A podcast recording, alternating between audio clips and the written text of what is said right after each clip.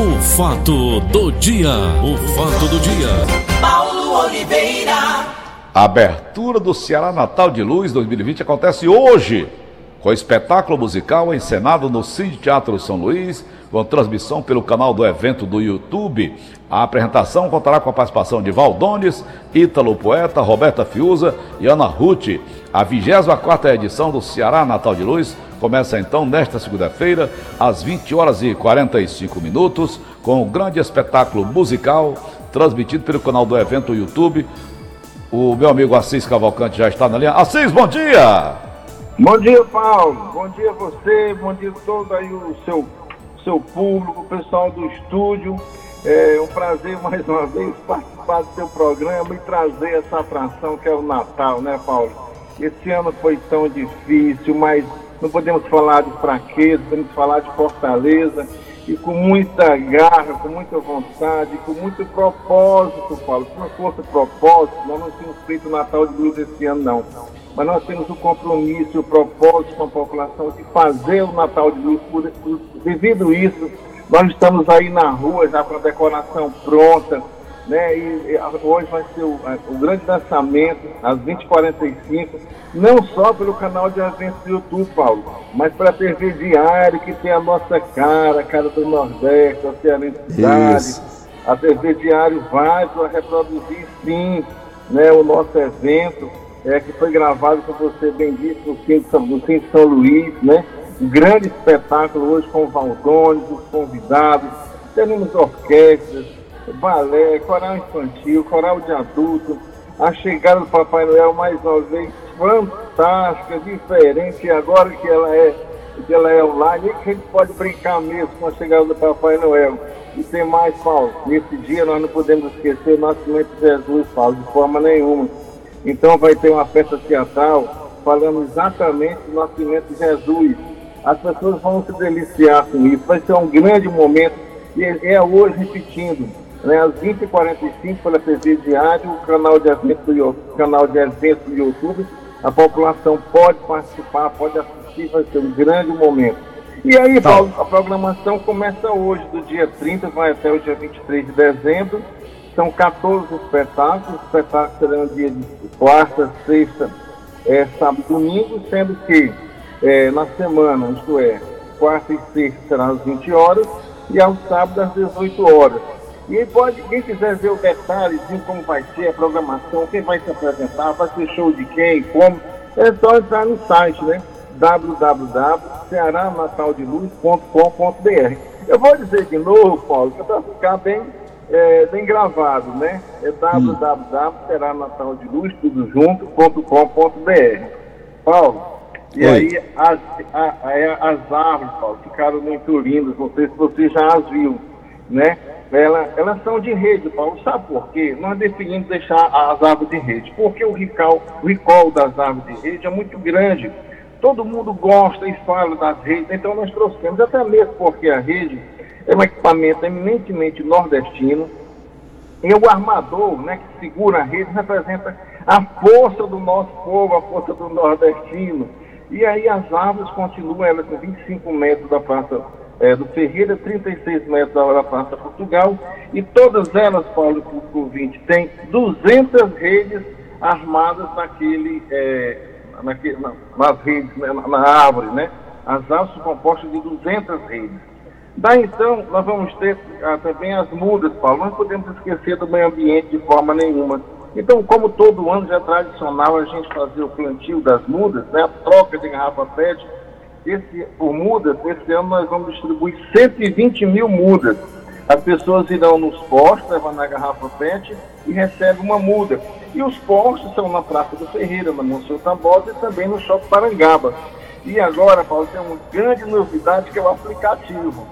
O aplicativo a gente sabe onde foi plantada a muda georreferenciada.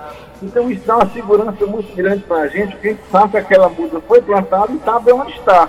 Então dá uma segurança para a gente. No futuro, né, nós tenhamos uma cidade melhor, mais arborizada, com mais, é, mais verde, enfim, priorizando realmente a natureza. E depois, Paulo, vem o caminhão, de, o caminhão da luz Nós já fizemos isso aí, um itinerante de outras vezes, mas muito timidamente, somente nos terminais de ônibus. Mas agora não, Paulo. Nós vamos aos quatro cantos dessa cidade, levando. E se for no caminhão, irão 14 crianças, irá o Papai Noel, a maestrina Socorro Raulino, e o caminhão vai em marcha lenta, porque ele não pode parar, que é não aglomerar. Ele vai em marcha lenta, devagarinho, e a população vai acompanhar certamente e vamos nos quatro, nos quatro cantos dessa cidade, na periferia, nos bairros mais distantes, na Aldeota, na Praça do Futuro. Paulo, isso é uma maneira da gente tirar, não ficar só no centro, só na Aldeota, não. Nós temos que ir lá no povão mesmo, né, onde precisa, onde foi muito sofrido este ano, foi muito é, as pessoas precisam realmente de Deus, precisam do, do Natal, precisam entender o nascimento de Jesus. Então, vai ser realmente um caminhão, é, vai, é, vai, ser muito importante, porque como o nosso, o nosso, nosso tema desse ano é amor e luz, então nós precisamos que esse tema chegue na casa, chegue na casa das pessoas, né? chegue no coração das pessoas, atravessem as ruas, através das praças, entre nas casas, e encontre realmente as famílias. Isso realmente é muito importante para todos nós, esse tema, né? É, e depois nós temos a decoração, Paulo. A decoração ficou muito bonita, ficou diferente. E nós fizemos um misto né, da, é, da, das peças né, do Mino com o despedido celeiro. E nós fizemos então, e ficou muito bonito. Você pode observar isso, todos os logradores aí, como o Monsenhor Tabosa, né, o Estoril, é, o centro de Fortaleza, o Fórum Clóvis de Lá, que foi contemplado agora também com a decoração, que ficou muito bonita. Enfim, e aí nessa história da descentralização também do Natal de Luz, Paulo, nós levamos para Parangaba, lá na Lagoa da Parangaba, vai hum. a decoração também. Não foi legal isso, Paulo, né? Beleza, gostei da ideia, gostei da ideia. Levar para outras praças também, né? A Praça Portugal aqui tá linda, né, né Assis?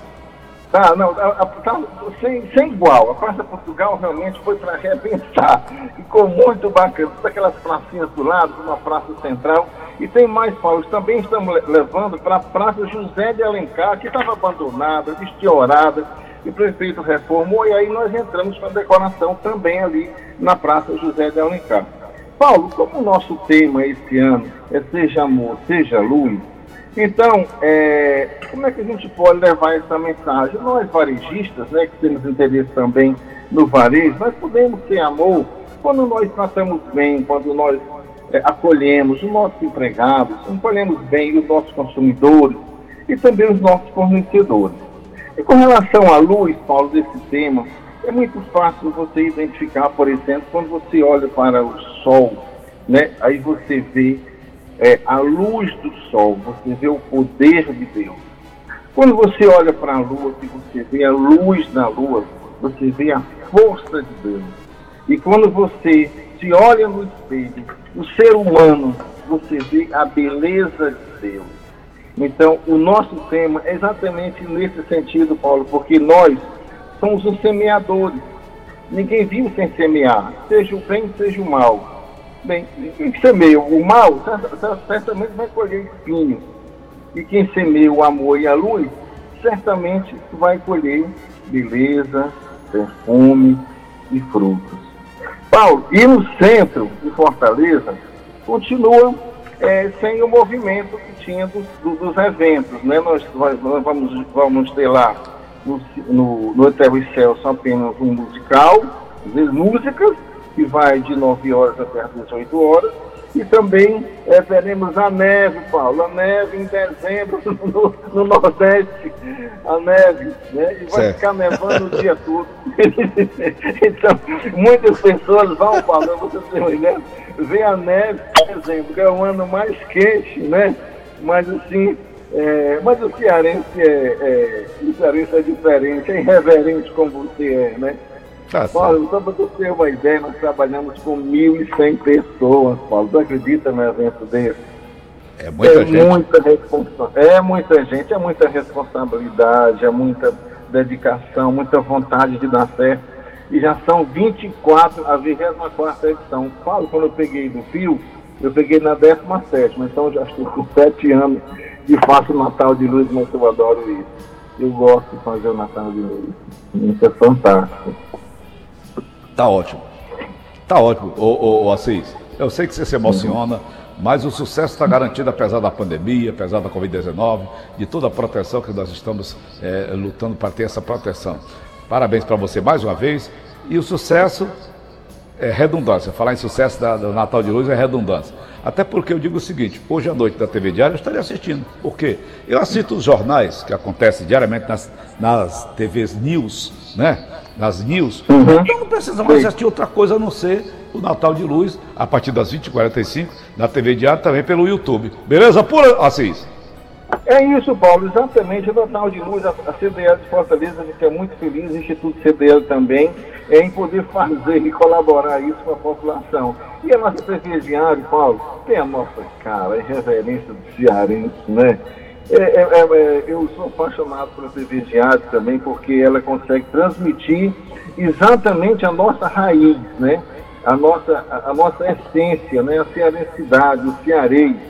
É, e você também completa aí com sua irreverência, né? Eu sempre estou sentindo falta também do tom, é, esse maravilhoso tom. Está de férias, está de férias. É, é, tá de férias, eu sei. E ontem, é, acompanhando aí o resultado das eleições, eu, eu gosto muito de escutar e, ligar no, no programa na, da, da, aí da Verde Mar, exatamente quando ele acompanha. Aí ele não acompanhou no primeiro turno, não acompanhou agora no segundo turno. Mas, de qualquer forma, é, a, a, a Rádio Bismar acompanhou muito bem e deu a notícia sem, é, realmente é, com compromisso com a verdade. E foi muito boa aí, eu acho que a TV, a rádio, com, com, mais uma vez cumpriu o seu papel, levando para o fortalezense, o cearense, do mundo inteiro, né, Paulo, aí, os resultados das eleições com imparcialidade, né, muita segurança. Tá ótimo. Tá bom, Assis, Cavalcante, presidente da CDL. Prazer sempre tê-lo no programa, meu irmão. Feliz Natal para você, Assis. Você também, todo o seu público ouvinte, Paulo. Um abração também. Obrigado, meu querido. Eu sei que ele vai dar daqui a pouco entrevista na TV Verdes Mares, portanto eu estou liberando logo mais cedo. Meus amigos, sou prefeito para de Fortaleza, com 51,69% dos votos. Pedetista José Sato Nogueira supera o, o seu opositor em disputa acirrada. Prefeito eleito fala em de Fortaleza e concorrente derrotado diz que a oposição está mais do que viva. Dudu está na linha? Bom dia, Paulo. Bom dia, amigos ouvintes da nossa querida Verdinha 810. Dudu, abstenções ontem. Nós tivemos o Sarto com 668.652 votos. Seu concorrente, 624.892 votos. Nós tivemos votos nulos, 77.500. Nós tivemos brancos, 35 mil. Então, 77 com 35, lá se vão 100, 112 mil votos. Com mais, veja bem, abstenções. 414.959. Isso é um recado da, isso é um recado que estão dando para as urnas, para novos líderes que devem aparecer. Como é que você analisa tudo isso, Dudu?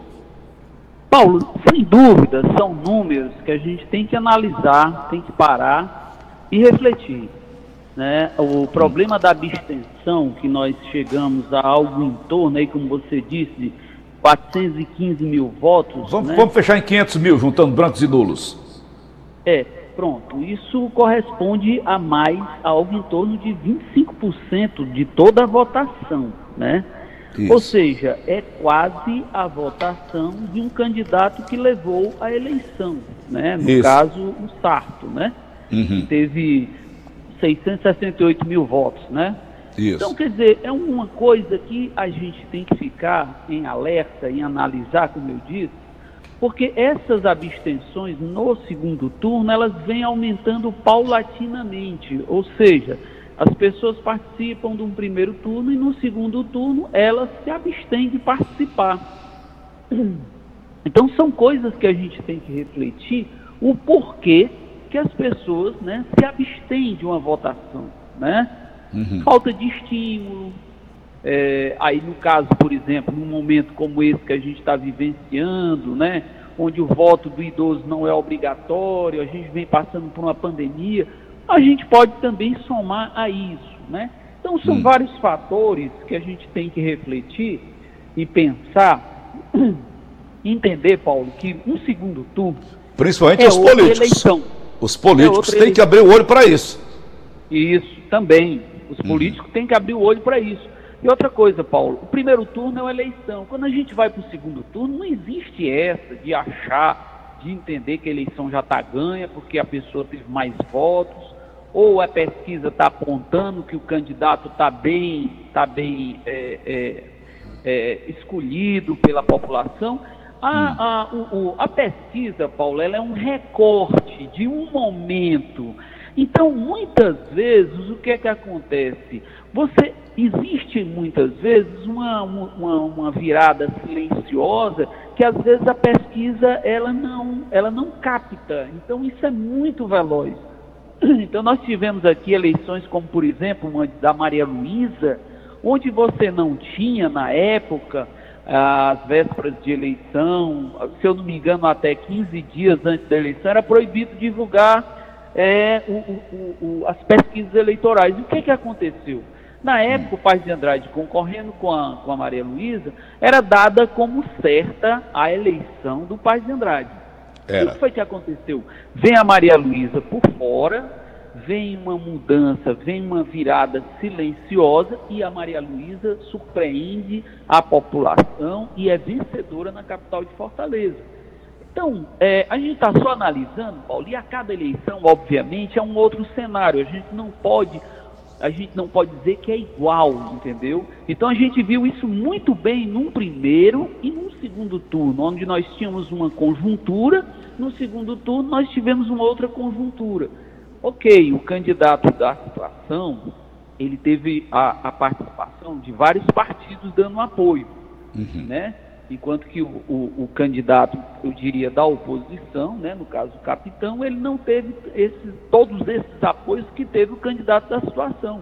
Hum. Mas o que, que acontece? A gente começa a perceber, né, na reta final, isso principalmente, e a gente às vezes que acompanha, a gente faz uma leitura principalmente dessa militância, né?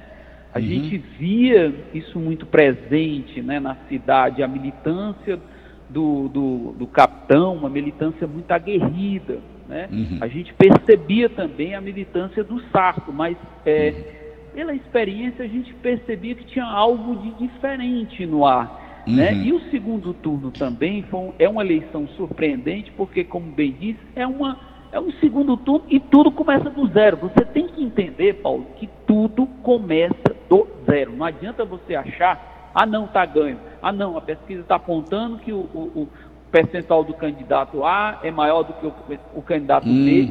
Que ele vai é permanecer bem... daquele jeito. Vê Calcaia, por exemplo. Não né? permanece. O exemplo de Calcaia é um exemplo notório. Né? E você vê que um fato que aconteceu às vésperas da eleição pode Foi. ter virado tudo naquele Foi decisivo. Né? Isso. Então você vê que a diferença de voto de 3.500 votos no, no universo de mais de 200 mil votos né, no município é uma margem muito pequena, né? Uhum. Muito pequena de diferença, né? Então... É... Aqui 3%. Aqui 3%. Isso, exatamente. Então, uhum. Paulo, você percebe como eleição são cenários diferentes, conjunturas diferentes. Então, uhum. tudo é muito pontual. Então, por exemplo, Calcaia Calcaia, até uma semana atrás, né, o Naumi, ele estava praticamente eleito. Estava né? estourado. Via, isso, mas o que é que acontece? A oposição, ela caminha para o candidato adversário ao Naumi, no caso o Vitor, né? Uhum. Então, essas pessoas você tem que entender que foram pessoas que tiveram uma participação, eu diria, essa oposição, uma, uma participação decisiva, né? Você vê o ex-presidente da Câmara, dois ex-presidentes de Câmara lá é, é, do lado do Vitor Valim, você vê uma pessoa como Emília, né, do hum. PSDB, que, tinha uma, que tem uma liderança forte lá em Calcaia, né? Então você viu que ali se somou uma oposição né, contra o hum. candidato da situação e isso mudou o cenário. Né? E você vem para um fato que se dá às vésperas de eleição, né? Uhum que foi, que foi um fato de suspeita, né, que foi, inclusive, houve muita repercussão, né, se achou algumas pessoas que estavam portando dinheiro, segundo informação é, do comitê, né, dizia que era dinheiro para pagamento do pessoal de campanha, mas isso, de alguma maneira, repercutiu ruim na campanha, né? Foi. Na campanha do candidato da situação, né? Pegou mal, pegou mal. pegou mal, né? Muito embora depois eles tivessem sido ido à polícia, né, para prestar depoimento e depois eles foram liberados, né? Enfim, mas isso existe uma onda que repercute, né? E hoje, Paulo, a gente tem que ficar muito atento às redes sociais. Elas têm um poder, elas têm um poder de penetração tem. muito forte, muito forte. Né? Então, um fato como esse, ele muda o cenário.